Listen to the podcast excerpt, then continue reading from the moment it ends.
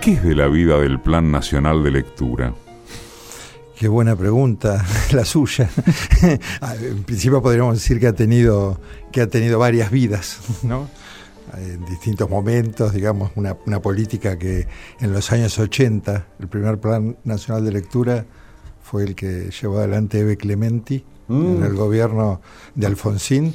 Yo me inicié ahí, me acababa de recibir claro, vos te eh, recibís en el 80 en Mar del Plata. No, en, realidad empecé mi carrera en Mar del, Plata, porque soy marplatense, pero ya en el 82 estaba en la UBA. Okay. Y ahí me recibí en la UBA en el 86, creo, y en el 88 estaba en el Plan Nacional de Lectura de Eve Clementi, que en ese momento de, bueno, retorno de la democracia, mm. bueno, era una experiencia que dejó un sello que es el hecho de que el Plan Nacional de Lectura es un, sintagma prestigioso, que lo retomamos en el 2000, al comienzo, muy al comienzo del gobierno de la Alianza, en ministerio.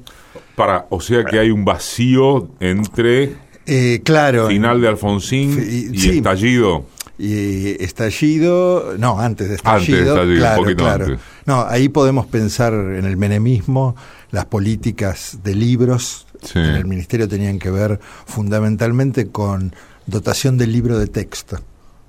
que eso, eso continúa y continúa. Pero entre medio lo de plan de lectura apela a, otro modo de vincularse con el conocimiento y con la lectura, que es lo literario, lo ficcional. Siempre los planes de lectura cabalgaron sobre esa zona.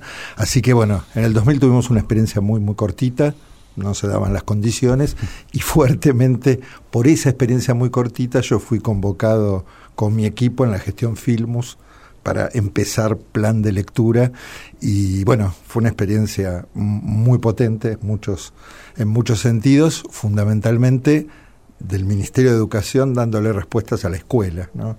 en, relación con, con la cuestión de la lectura, pero la cuestión de la lectura tiene que ver con la cuestión de material, es decir, libros en las escuelas.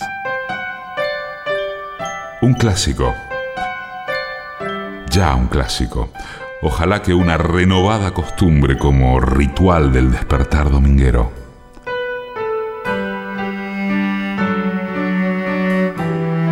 Domingos, 11 a 12, un programa de entrevistas. Decime quién sos vos. El decime de hoy es con un doctor en letras, un experto, uno de los máximos expertos nuestros en didáctica de la lengua. Fue además el coordinador del Plan Nacional de Lectura. Es Gustavo Bombini, quien hoy cuenta quién es. Y eso, con esa potencia, terminó. Eso terminó... Este, terminó, terminó que fue desmantelado, no existe más. Explícitamente. pornográficamente. Eh, sí, sí. Eh, un funcionario de este gobierno eh, dijo, los libros que se compraron no se leyeron. Por lo tanto, este, no vamos a seguir comprando libros dijo eso, hizo esas declaraciones en... ¿Y no se supondría que por lo menos se podrían leer lo que sí compraron? Eh, por ejemplo, que sería, esa lógica... sería potenciar eso en un honoris causa, creo que en esos días le habían entregado a Cristina Kirchner, ella respondió desde un discurso y dijo, esto sería como si los chicos no van a vacunarse, entonces suspendemos los programas de vacunación. ¿No? Esto tiene un impacto fuerte también hacia lo que es el sector editorial, mm. sobre todo el sector editorial nacional, que tuvo en los programas no solo del Ministerio de Educación de la Nación, sino también de Cultura, de las provincias, etcétera, un, desarrollo de la industria editorial local muy potente ligado a las políticas, pero no solo porque el Ministerio les compre, sino porque además lo, producido localmente se vuelve visible, ¿no? En alguna nota de hace no tanto, me pareció muy interesante algo que dijiste, creo que es una nota de página, porque por un lado pareciera obvio y por otro lado tiene muchísima potencia y es esto de que un plan nacional de lectura interpela al docente como lector y no como enseñante, en primer lugar. Me gustaría que desarrolles ese concepto. Sí, esa fue una, una clave, digamos, que advertimos que era importante, pero luego la práctica nos demostró que era mucho más importante de lo que nosotros pensábamos. Pusimos esa línea del docente como, como lector, el Ministerio de Educación Nacional en realidad genera lineamientos que luego las provincias mm. este, desarrollan. Y ahí nosotros, la estrategia de trabajo era que, que, los formatos de intervención, o sea, los modos concretos en que esa línea se desarrollaba, los, los decidiera cada equipo provincial, con mucha autonomía, ¿no? Una cosa de lo federal, muy bien, para mi criterio, o nuestro criterio bien entendido. En ese punto, entonces, ahí vimos cantidad de desarrollos tremendamente interesantes, donde los maestros eran convocados a, llamémosle, tertulias de lectura, espacios de intercambio, de lectura de textos que no necesariamente tenían que ver con contenidos a enseñar. Es decir, podía haber maestros de nivel inicial leyendo Cortázar. Y, no importa si no iban a enseñar Cortázar. Lo que importa que ahí había, diríamos, una, una afectación del, del, del sujeto maestro como un sujeto cultural, como un sujeto que puede producir cosas para los otros, pero también para sí mismo. Esto lo coloca al maestro en un lugar totalmente distinto, en un posicionamiento, digamos, de no de un, no de un mero reproductor del currículum, de lo que hay que enseñar, sino un tipo que toma posición. Y toma posición porque tiene una biblioteca que se va ampliando, ¿no?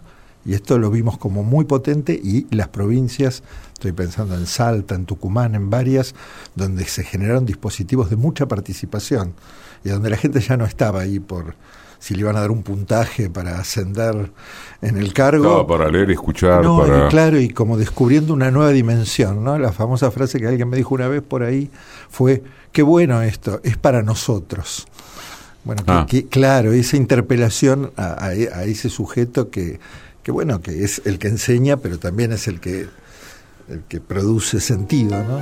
Gustavo Bombini nació en Mar del Plata en 1961 y se radicó en Buenos Aires al poco tiempo de finalizar la secundaria. Cuando estás en el secundario se te despierta la vocación, si acaso eso existe, hay gente que lo pone en duda. Claro. Eh, ¿De qué?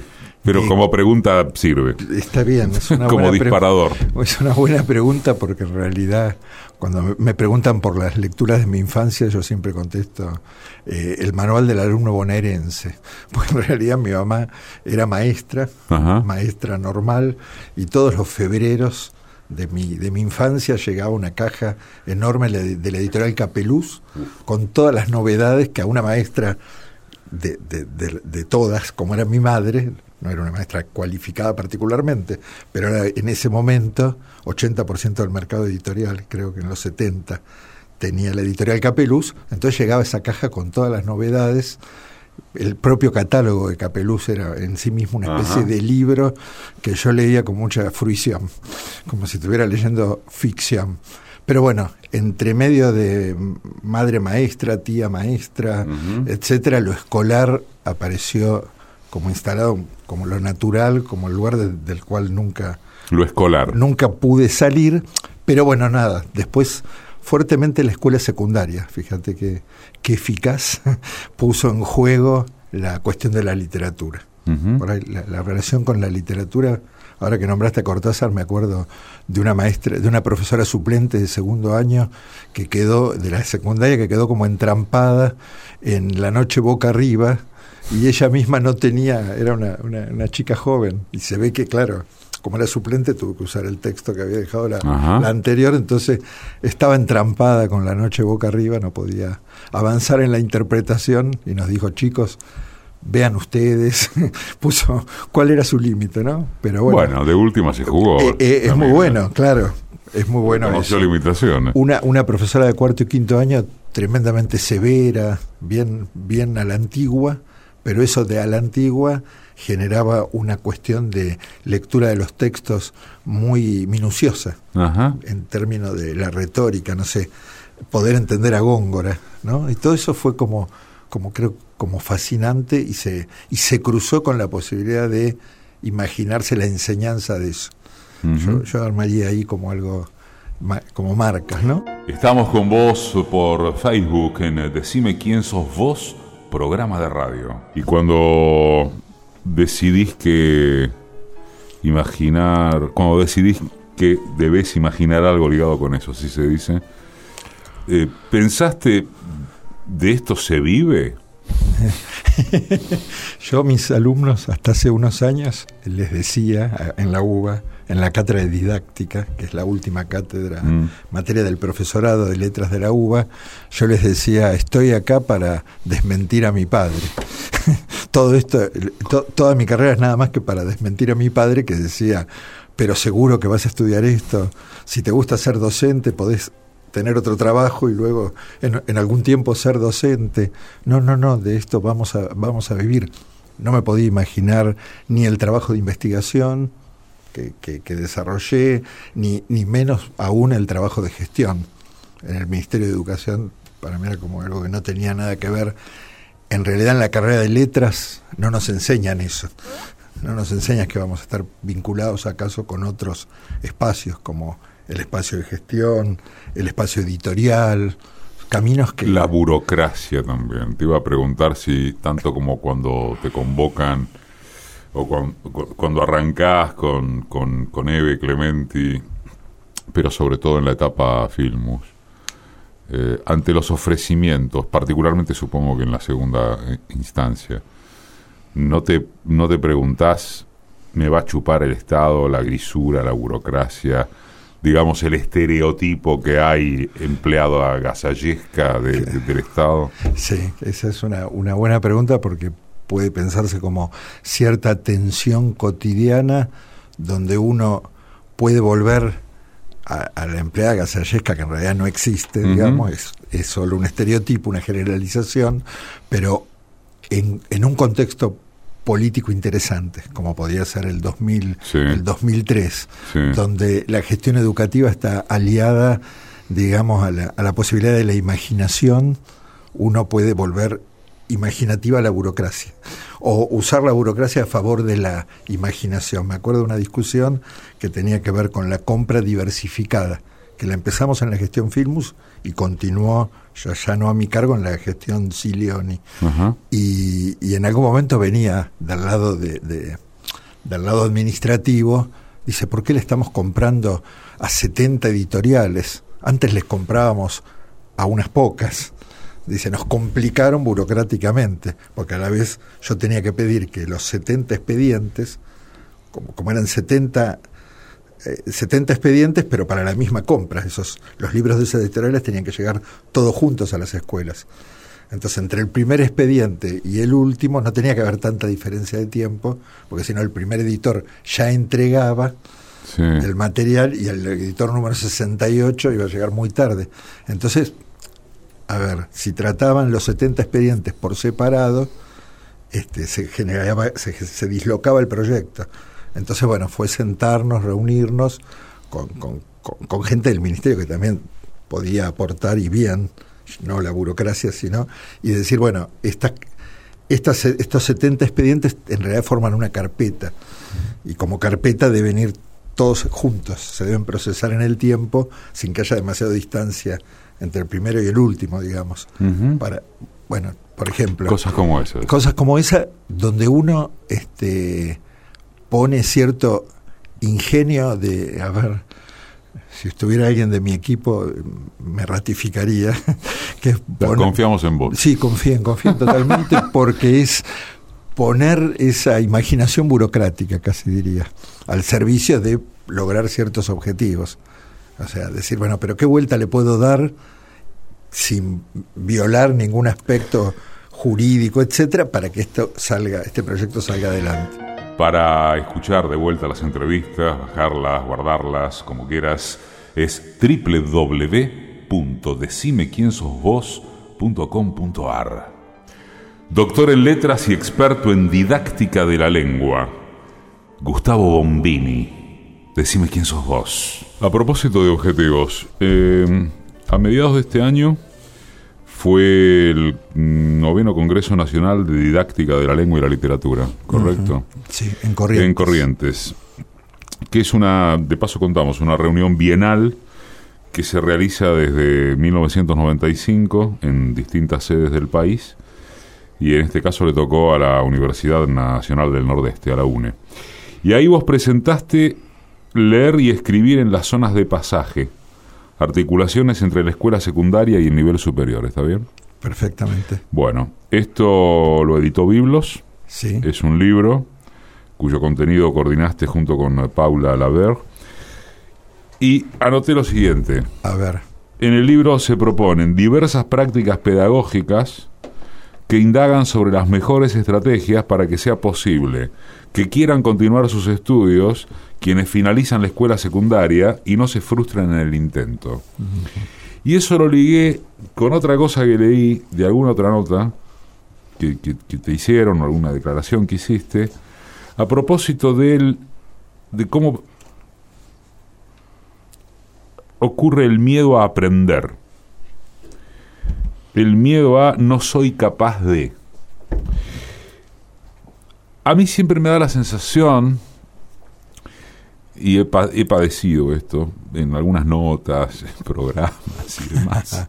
Bien. Que en el mundo docente o de la investigación docente, no, no, no, no quiero decir, no, no, quiero caer en simplura, si cabe el neologismo, es muy difícil hasta que le entras a ejemplos concretos respecto de cosas que se proponen. Entonces, por ejemplo, cuando vos decís prácticas pedagógicas concretas, para que quien termine el secundario no tenga miedo de seguir, ¿de qué hablas? Bien. ¿De qué práctica? Decime con... Bien. Este, ¿Entendés? A ver, eh, bueno, ese libro es el producto de, varias experiencias, de, un colectivo de gente, de gente ubicada en distintos lugares.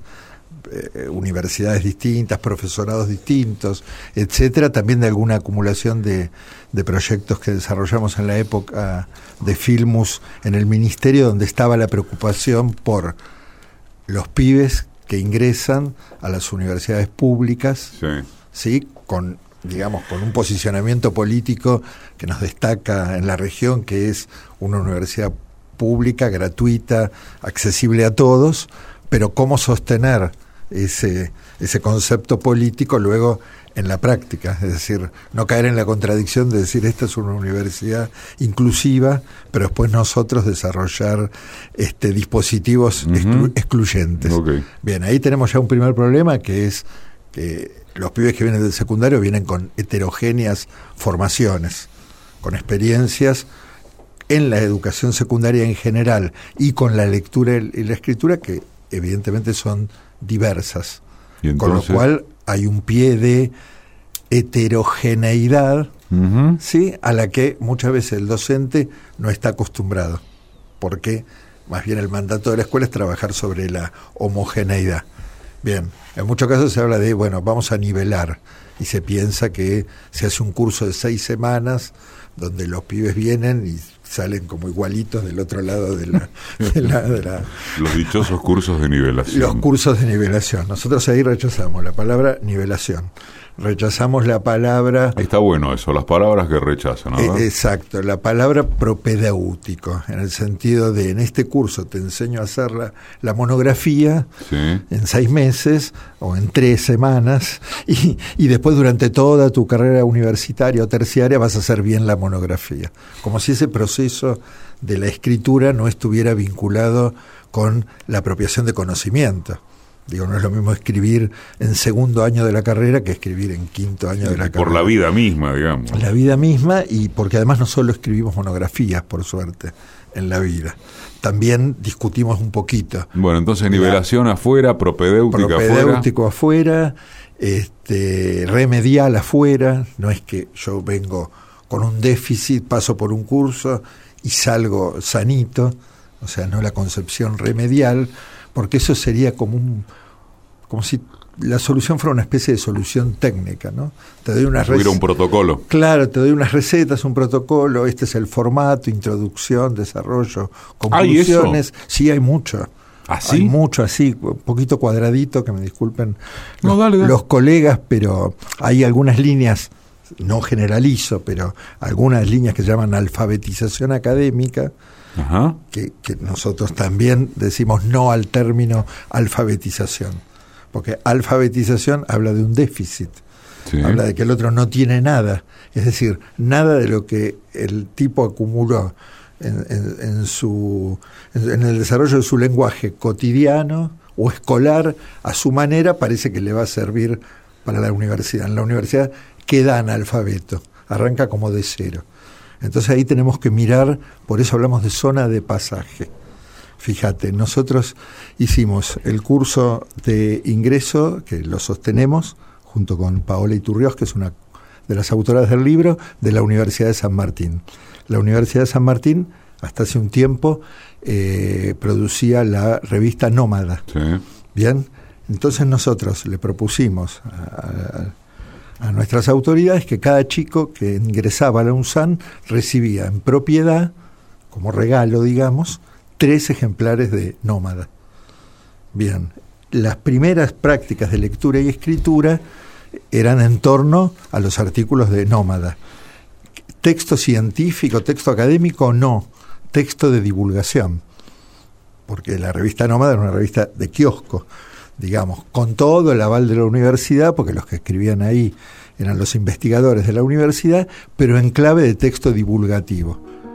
Bombini ingresó a Filosofía y Letras de la UBA, se graduó como profesor y licenciado y se doctora con la tesis Historia y problemas de la enseñanza de la literatura en instituciones escolares, del sistema formal y experiencias en la educación no formal en la Argentina entre 1884 y 1960. Hay una experiencia similar en que creo hiciste eh, en, el, en, el, curso de ingreso a la UMED. En la UMED, con, no trabajan con textos académicos, sino con artículos de la revista Caras y Caretas. Con Caras y Caretas, ¿Y eso logra que la gente gane confianza? Exacto, porque para los sectores que nos vanagloriamos de decir primera generación de universitarios, primera generación de secundarios, incluso, que los padres quizá hicieron solo la escuela primaria, la entrada de los tres ejemplares de Caras y Caretas o de los tres ejemplares de Nómada. Sí, textos de divulgación. Pero la entrada del de objeto material, la revista, era la primera publicación impresa por fuera del libro escolar que entraba al hogar y como o sea lo primero que tocaba si lo primero que, que tocaba de, libro de impresión de papel. como que en, papel impreso. Aparte el libro de texto pero que está ya mirado como lo escolar que es como otro mundo. Esta revista es una revista bueno política histórica divina y la otra bueno en la propia caras y caretas tiene como unos, unos, juegos, por ejemplo, creo que hace piña de la, la, entrevista imaginaria. Así es. Entonces nosotros les hacíamos a ellos hacer entrevistas imaginarias. ¿sí? Pero ahí hay algo que nosotros decimos, bueno, construir confianza, en, en la escritura ablandar la mano, no saltearnos ningún paso no pensar que el tipo, porque pisó la universidad, entonces ya está en condiciones de asumir un discurso argumentativo complejo. Ahí nos estamos comiendo unos pasos. Si realmente queremos trabajar con el estudiante que llega, por ejemplo, a las universidades del, conurbano y no eh, con el egresado de la Nacional Buenos Aires, digamos. Mm. Tenemos ah, que ser claros en eso y generar estrategias de trabajo, por ejemplo, el trabajo con lo autobiográfico un texto de Fontana Rosa que se llama Vidas Ejemplares, ese lo usamos en la UMED, que es un tipo que ya tiene como 80 años y, y, está buscando su vocación, justamente la palabra que traías vos. Entonces nosotros les hacemos escribir un texto en tercera, como escrito por un amigo, pero que hable sobre ellos, referido a cómo llegaron a la universidad.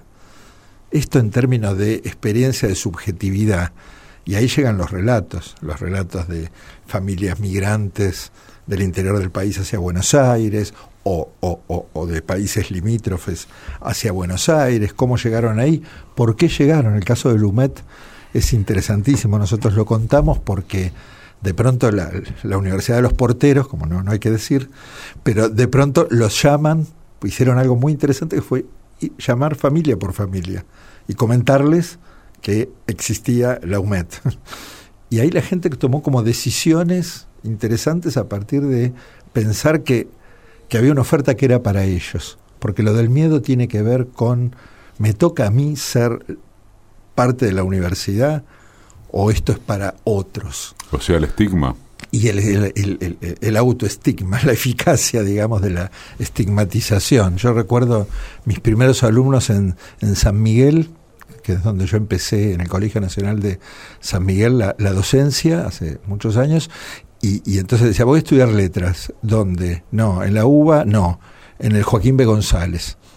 ¿no? Voy al terciario porque yo con esta formación de escuela secundaria no me corresponde ir a la universidad. Pero eso lo decía el pibe por su propia cosecha, ¿no?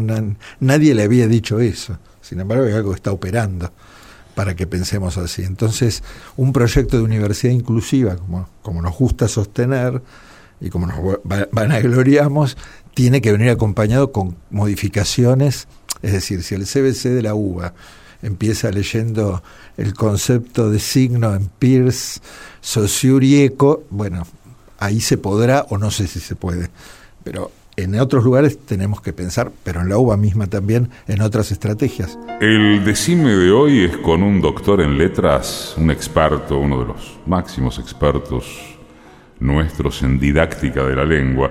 Fue además el coordinador del Plan Nacional de Lectura es Gustavo Bombini, quien hoy cuenta quién es. Esto es radio, esto es un retrato. Esto es Decime quién sos vos. Domingos, 11 a 12.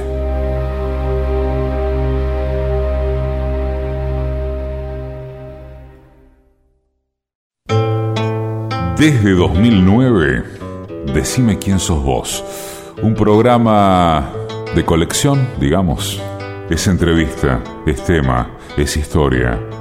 Emoción, ¿por qué no? Esto es Decime quién sos vos. Ha publicado numerosísimos artículos y libros sobre lectura, escritura, enseñanza de la lengua y la literatura, y sus propuestas para la enseñanza de la literatura para el nivel de enseñanza media. Dirige una revista anual de didáctica de la lengua y la literatura. Gustavo Bombini, decime quién sos vos. Si uno piensa en la pregunta, ¿la escuela está distraída? Sabe que la respuesta va a ser sí, generalizadamente.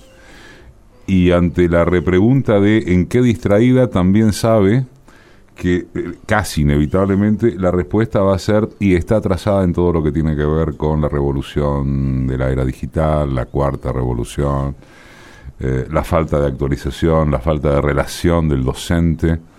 Ahora estamos hablando de la escuela, ¿no? sí, no, de la universidad. Sí, sí. La falta de relación del docente con herramientas modernas. Eh, ¿Es así o es tan así?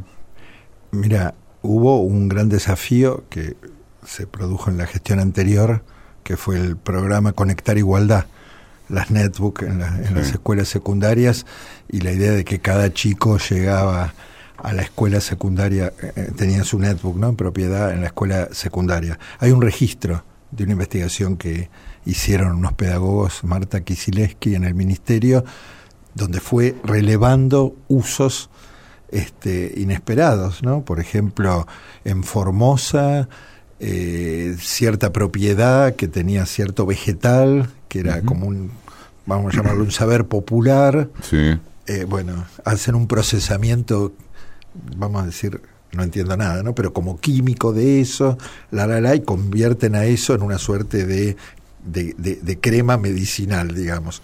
Todo eso lo hacen porque tienen, lo hacen con el profesor de no sé si era el de química, ponele, y lo hacen gracias a, que todos están con la, con, la netbook. Sí. ¿no? Y, digo, la, la, escuela es capaz de producir conocimiento, de producir tecnología. Había algo en Santa Cruz con un aceite de aviones que se reciclaban no sé qué cosa, pero bueno, en una escuela industrial, bueno, habrá otras experiencias con la lectura y la escritura.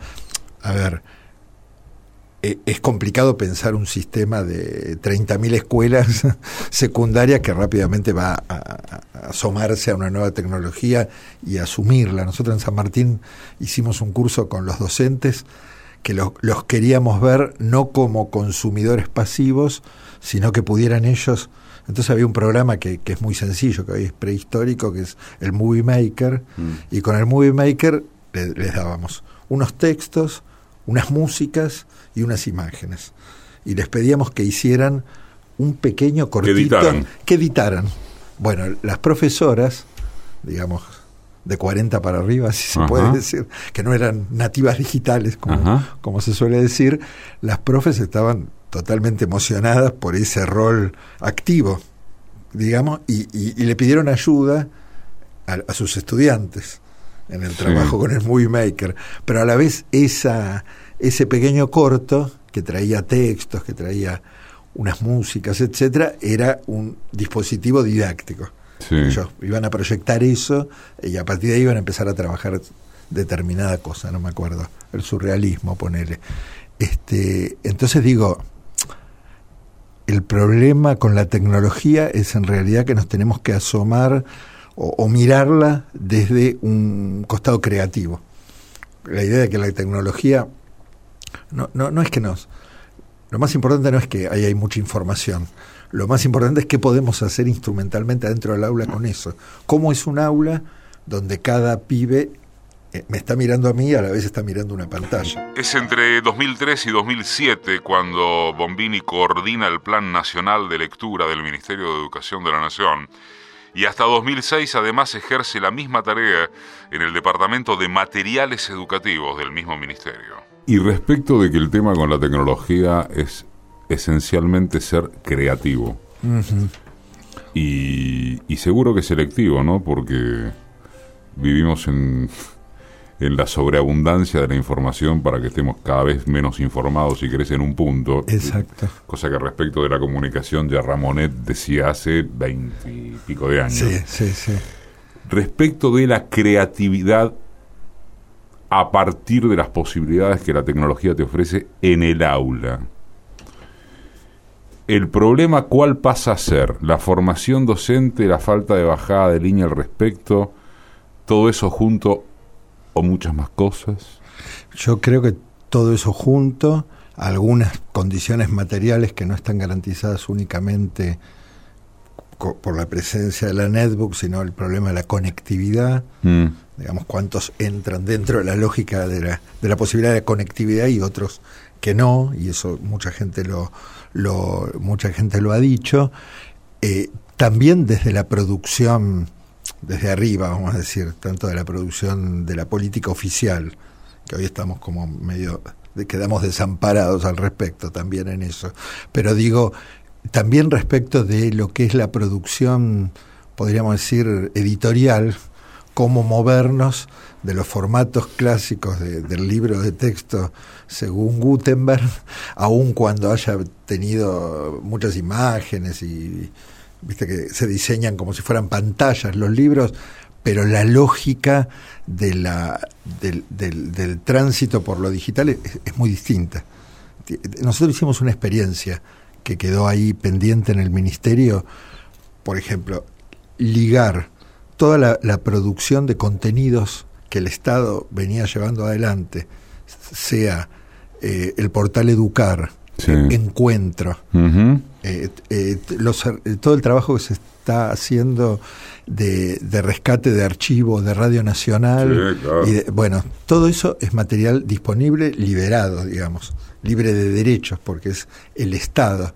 Bueno, nosotros empezamos a desarrollar un, dispositivo que todavía creo que está online, que se llama Entrama, dirigido a los profesores de educación secundaria, cruzando las propuestas, digamos, de la enseñanza de la historia, de la geografía, de la lengua, del portugués, me acuerdo, eh, eh, en términos de, bueno, enunciados lingüísticos. Uno dice, bueno, este es el enfoque, la, la, la. Pero ya ahí rápidamente tenía que venir un, un pequeño videíto donde había una multiplataforma, en definitiva. Claro, claro, pero donde está mi discusión lo visual, lo audiovisual, eh, eh, fijo, en movimiento, etcétera, no tiene que ser el, un mero recurso de lo lingüístico, sino una forma también de aprender. Yo puedo rescatar el discurso de Perón, el primero de, en el último discurso de Perón en la Plaza de Mayo. Este, el 12 de junio. Eh, claro, puedo rescatar eso y, y, decir, ahí ya hay un conocimiento, una información que llega que tengo que procesar. Pongo en juego esa información, pongo en, eh, en juego información audiovisual, por ejemplo, puedo ver la, cara de Irigoyen, por ejemplo, y desde ahí empiezo a generar estrategias de investigación, de producción, etcétera, que son diferentes a solo estar leyendo un texto escrito.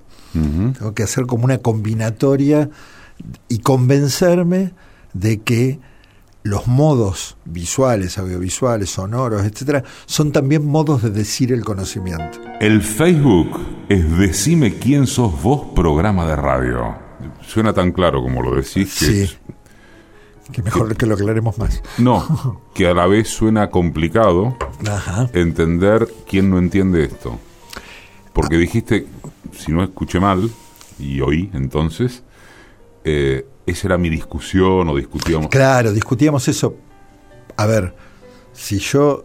Eh, es la lógica de, de la foto con el epígrafe. Yo puedo mirar solo la foto y no necesito el epígrafe. La foto en sí, con una cantidad de información previa que seguramente tengo, me imagino, no sé, San Martín se encontró con Belgrano, no sé, una pintura de, del encuentro de ellos dos no necesito el epígrafe, empiezo a, leer en clave de esa imagen lo que esa imagen me está, me está diciendo. ¿sí? La imagen no es el ejemplo ilustrativo de algo que dije previamente. Quizá lo que digo lo digo posteriormente. ¿Se entiende? Entonces voy, voy entrando los distintos lenguajes o modos, porque trabajamos el concepto de multimodalidad, que es el que nos ayuda a pensar que, que los, son como distintos órdenes de discurso. El discurso de la letra escrita, que es el, predominante de la escuela, pero luego los otros modos de decir el conocimiento. Yo daba el ejemplo de, la, otra vez fui a, a este, a Dolores. En Dolores hay una escuela normal antigua, de la época de Sarmiento. ¿no? Dolores es una ciudad. Dolores acá en la provincia de Buenos Aires. En la provincia de Buenos Aires, claro. Me habían invitado a una jornada, etcétera, ahí a, la normal de Dolores. Y uno en las escuelas normales antiguas ve la, la historia, ¿no? Es como el... Entonces había, habían puesto unos. unos. unos trabajos hechos por unos alumnos en 1912 rescatados de los archivos, que eran unas láminas con, con mucho trabajo así pictórico, vamos a decir, pero que en realidad eran la representación del aparato digestivo. ¿no? El colon. El famoso, aparato digestivo. El famoso, sí. Ellos lo habían puesto en realidad de una manera muy interesante porque la parte de genital estaba como como, como tapada, bueno, mm. y comparaban eso con los últimos materiales que hizo el Ministerio de Educación Sexual Integral. Entonces estaban haciendo una comparación en ese punto. Pero yo me quedé con lo, me olvidé de lo, de lo genital y me quedé con el aparato digestivo. Y pensé, ¿cómo uno podría aprender, aprender el aparato digestivo si no fuera viéndolo? E, es insustituible esa imagen si yo quisiera hacer el ejercicio de escribir, o sea, olvidarme de la imagen y, tratar de escribir eso, hacer una descripción, sería un chino. Porque uno diría, no, es un conducto que dobla hacia la izquierda, pero después a la derecha, pero eh, es más grueso, es más fino, es más. está atrás, parece que está atrás, pero bueno, digo, esto muestra, y hay estudios de, de algunos históricos, ¿no? de la presencia de la lámina, por ejemplo. La lámina escolar como lugar de transmisión de conocimiento. Siempre la escuela que que, se vuelve reticente, ¿no? Que si los chicos miran televisión no leen, si los chicos... Ah, bueno, era, no leen porque miran tele, no leen porque están en la compu. Claro, bueno. Mentira, leen de otra forma. Leen de otra forma. Y, leer esa lámina, como hicieron esos chicos de 1912, en la que, escuela de que la produjeron en la Escuela de Dolores, era que había un modo de decir el conocimiento que ya era multimodal.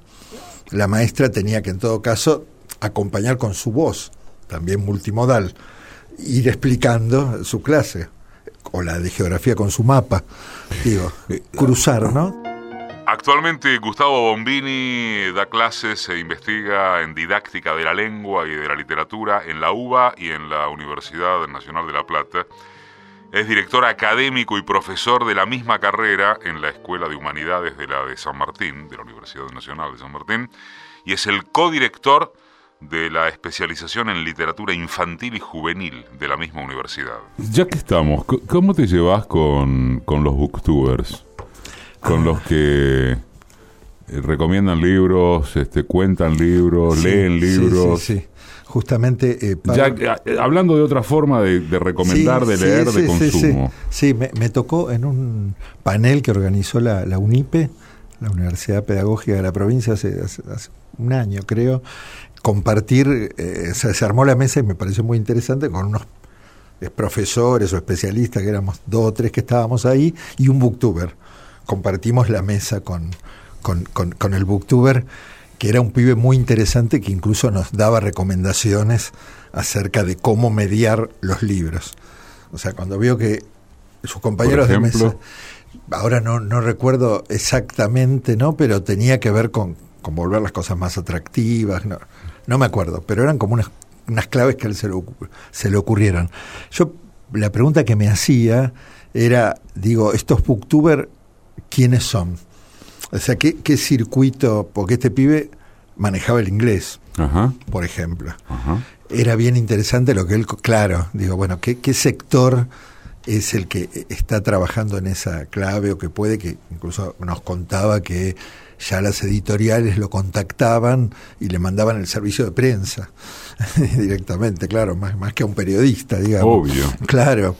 Entonces digo, bueno, ahí hay un, de todos modos, habría que estudiar qué géneros leen, qué recomiendan, etcétera. Lo que me gustó de este pibe era que tenía ese debate con lo escolar. No estaba como encerrado en su burbuja, que será la burbuja de los booktubers, sino que a la vez sabía dialogar con lo escolar y hacerle a lo escolar sus cuestionamientos. de todas maneras, ¿cuál sería el riesgo supremo? Que recomendaran, no sé, manuales de autoayuda.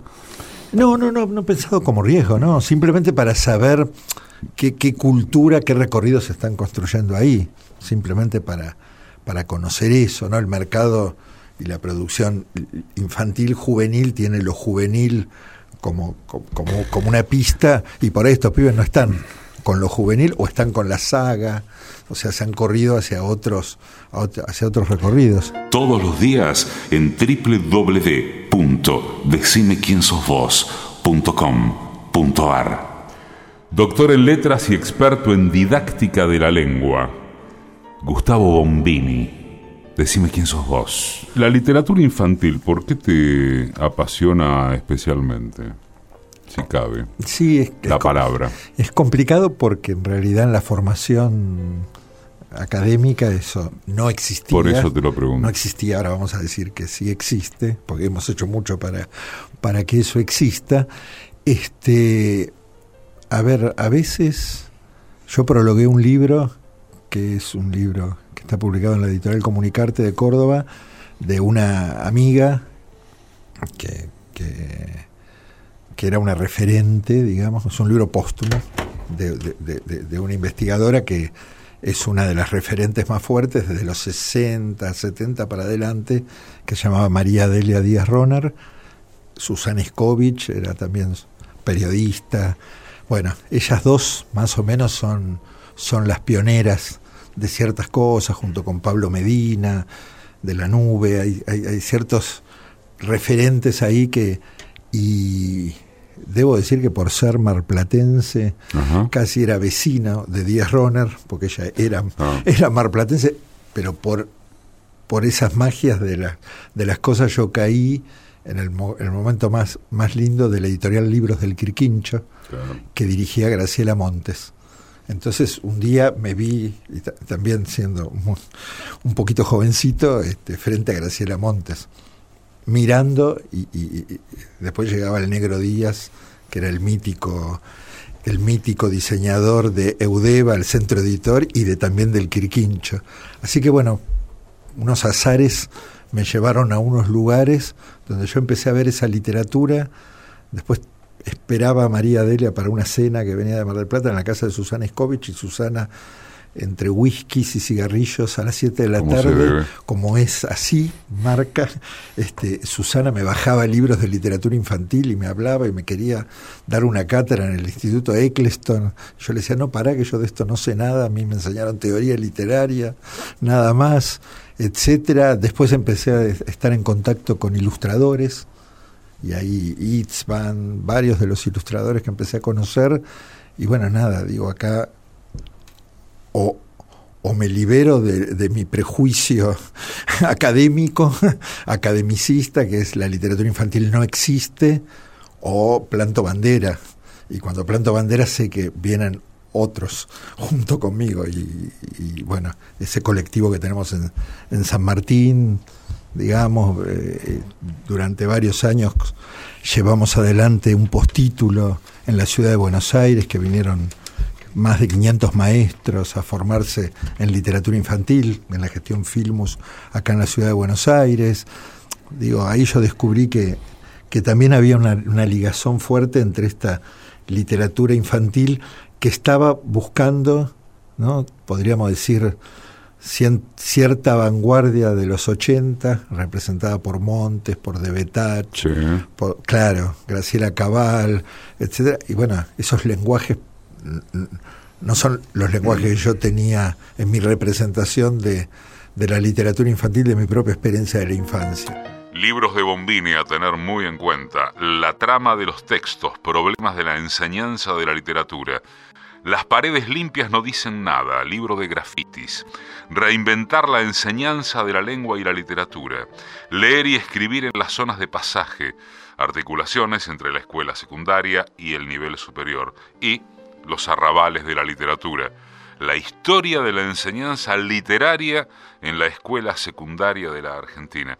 De este libro, del que habla, aquí en Decime quién sos vos, recibió el premio de la Feria del Libro en 2005 como mejor obra teórica en educación. ¿Hay una historia de la enseñanza de la lengua y la literatura en Argentina?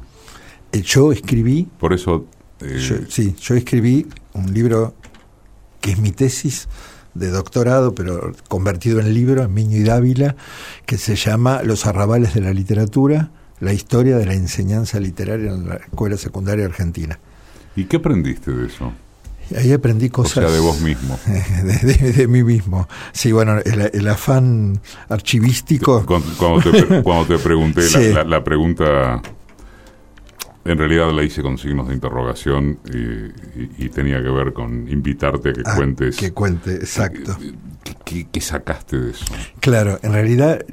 ahora sí no nos queda mucho tiempo, pero sí, sí, ¿cuál es el título de cómo se enseña o de qué aprendiste?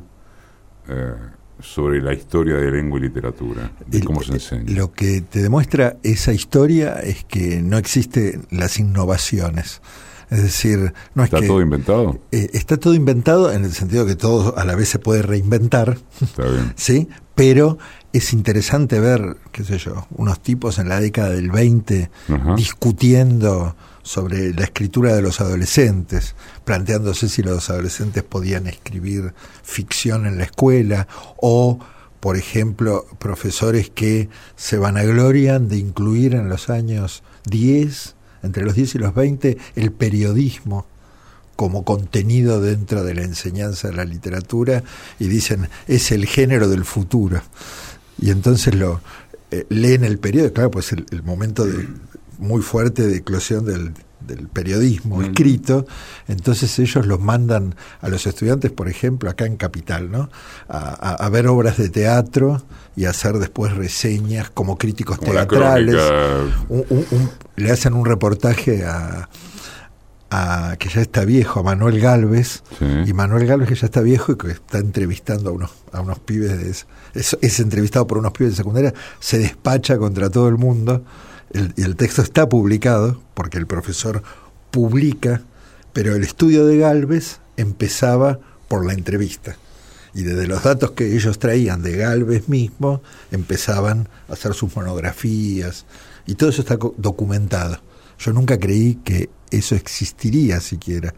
O sea, uno, mi primer corpus de trabajo fueron los libros de texto, los manuales de literatura, pero empiezo a encontrar estos libros de profesores, 1918, ahora vamos a publicar en la UNIPE uno de ellos, recuperando esas prácticas, y vos decís, estaban con discusiones que son tremendamente interesantes, potentes. De vanguardia. De vanguardia.